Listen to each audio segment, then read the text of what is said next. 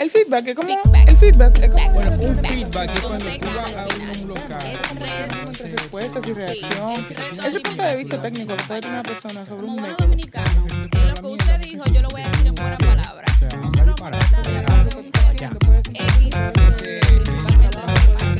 El feedback es reacción, Esto es Feedback Radio. Donde lo que tú digas, eso es. Con nosotros y con ustedes está Alex Rodríguez, autor de Social Bacon, ¿verdad? Digital Bacon. de Digital Bacon, perdón, eh, un excelente libro y también es un gran, un gran com- comunicador del tema de las redes sociales, del tema del marketing digital, eh, es un divulgador de información bastante importante. O sea, que el que quiere estar parado o bien parado en términos de, de saber sobre estas cosas, eh, va a poner mucha atención a esta entrevista. Hola, Alex. Hola, ¿cómo están? ¿Cómo estás, Alex? Muy bien, me alegro mucho y me honra mucho su invitación. Aquí a las ah, nueve y pico de la madrugada, pues. ¿Por qué todo el mundo dice eso? Todo el mundo Wow. que. Bueno, Todo el mundo dice eso. es que, bueno, uno, yo por lo menos soy un hombre nocturno. Yo a las 2 de la mañana estoy leyendo y educándome y ya a esta hora es la hora de reparar la batería. Pero bueno, de todos modos, estoy encantado de estar con ustedes. Excelente. Nos estamos muy complacidos de tenerte por aquí. Eh, sabemos que va a estar participando en Mercadexpo 18, 19 y 20 de noviembre y que también estuviste en, en eventos recientes aquí en República Dominicana.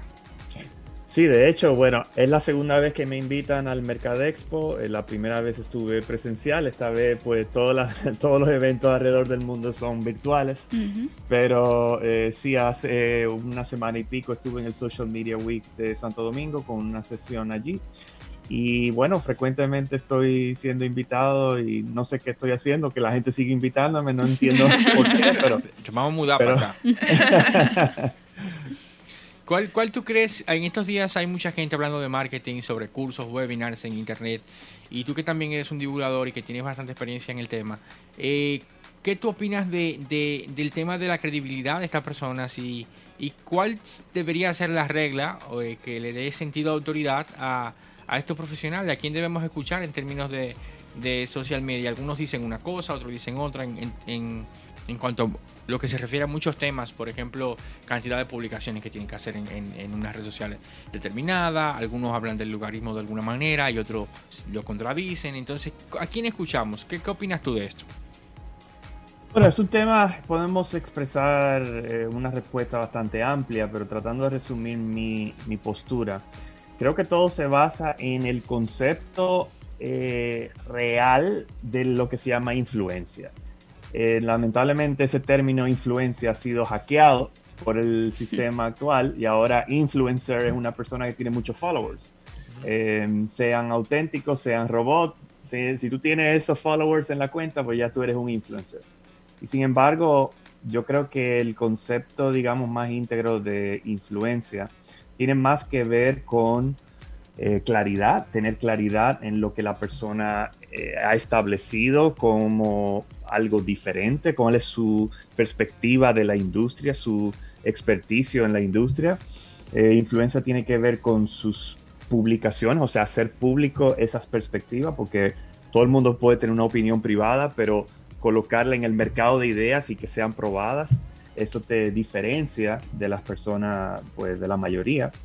Eh, y más allá de eso, pues tener eh, productos, algo que tú puedas colocar en el público, que la gente invierta, ya sea su atención o una moneda local.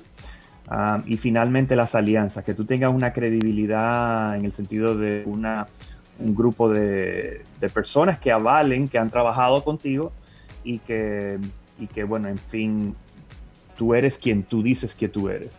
En base a esa influencia, yo creo que se puede diferenciar personas que sean íntegras en su profesión y personas que simplemente se levantaron el fin de semana pasado y dijeron, vamos a vender algo online. Ajá. Yo creo que hay una gran brecha entre sí, esas claro. dos. Claro, claro que sí. Y de hecho, eh, el, trabajo que haces, eh, el éxito que, has tenido a través de tus libros eh, y las marcas con las cuales has trabajado, por mencionar algunas, Disney World, Disneyland, SeaWorld, entre muchas otras, me imagino, bueno, estoy segura de que son la- lo que avalan tu profesionalidad en los temas que tratas. Pero nos gustaría saber, viniendo un poquito ha- hacia atrás, hacia, hacia el inicio, ¿cuál de esas marcas entiendes que fue la que te dio como ese empuje y te, y te, te permitió mayor crecimiento, te enseñó más y te, y te permitió llegar hasta donde estás ahora? Yep. Bueno, sí, eh, en un tiempo de mi carrera estuve trabajando mucho en el segmento de parques temáticos, lo cual es un segmento muy divertido. Es algo que todo el mundo quiere ir para Disney World, para un parque o llevar a su familia y todo lo demás. Sí. Pero al mismo tiempo, como empresa, es una empresa muy interesante porque representa una logística bastante compleja, no solo de personal, de infraestructura, de tiempo. El tiempo se maneja al instante, o sea, es uno de los recursos más valiosos. Entonces, cuando trabajé con Disney, yo trabajé con cuatro propiedades distintas de Disney. Disney World, Disneyland, Disney Vacation Clubs y Disney Cruises.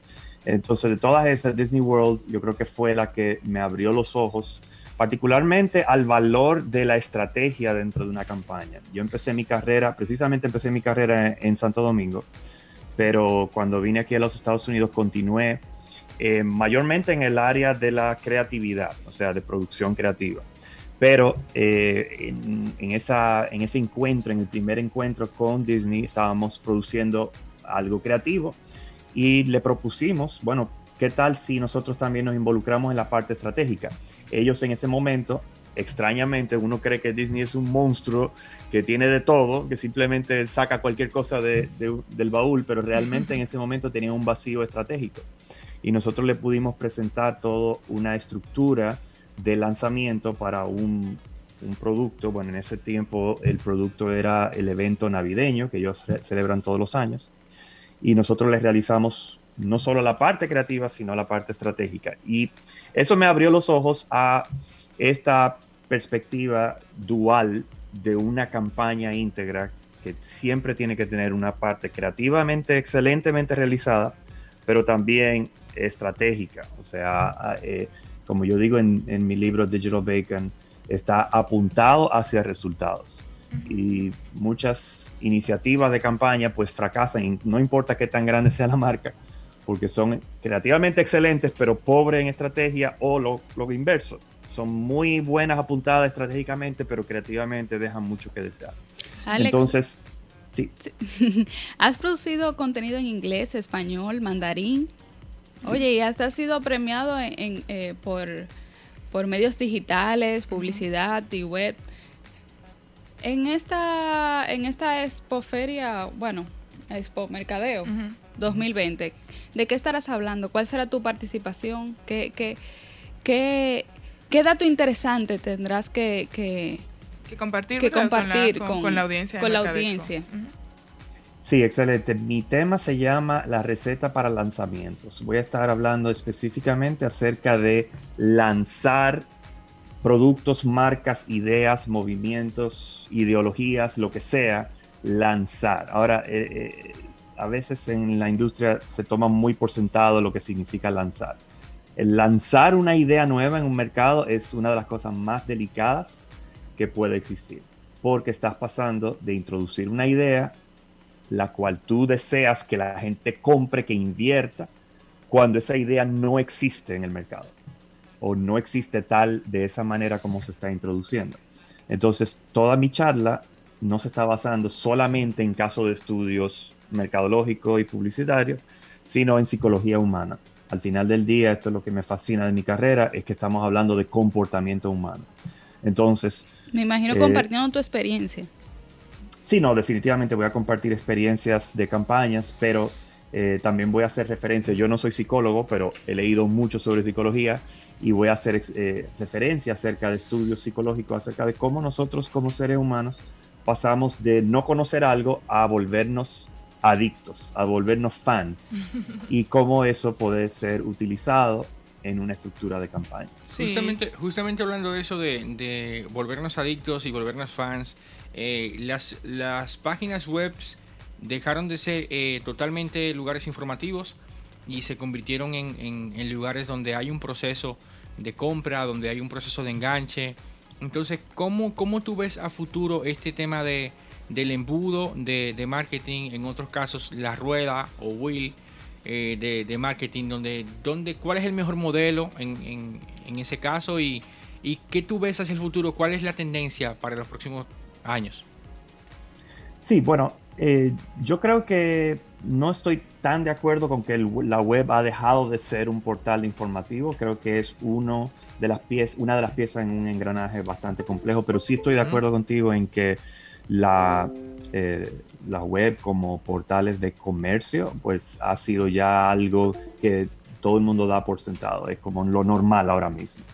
Eh, creo que el futuro que nos depara, el futuro reciente, eh, va a ser, las marcas van a tener un poco más de cuidado con la atención humana, que yo siempre digo que es la moneda más valiosa de nuestra generación y está eh, más escasa que nunca porque hay tanto en qué prestarle atención. Entonces, eh, eh, los esfuerzos van a tratar de ser un, poqui- un poquito más, te estoy hablando de lo que se hace exitosamente, ¿verdad? No lo que la gente va a hacer, sino lo que se hace exitosamente.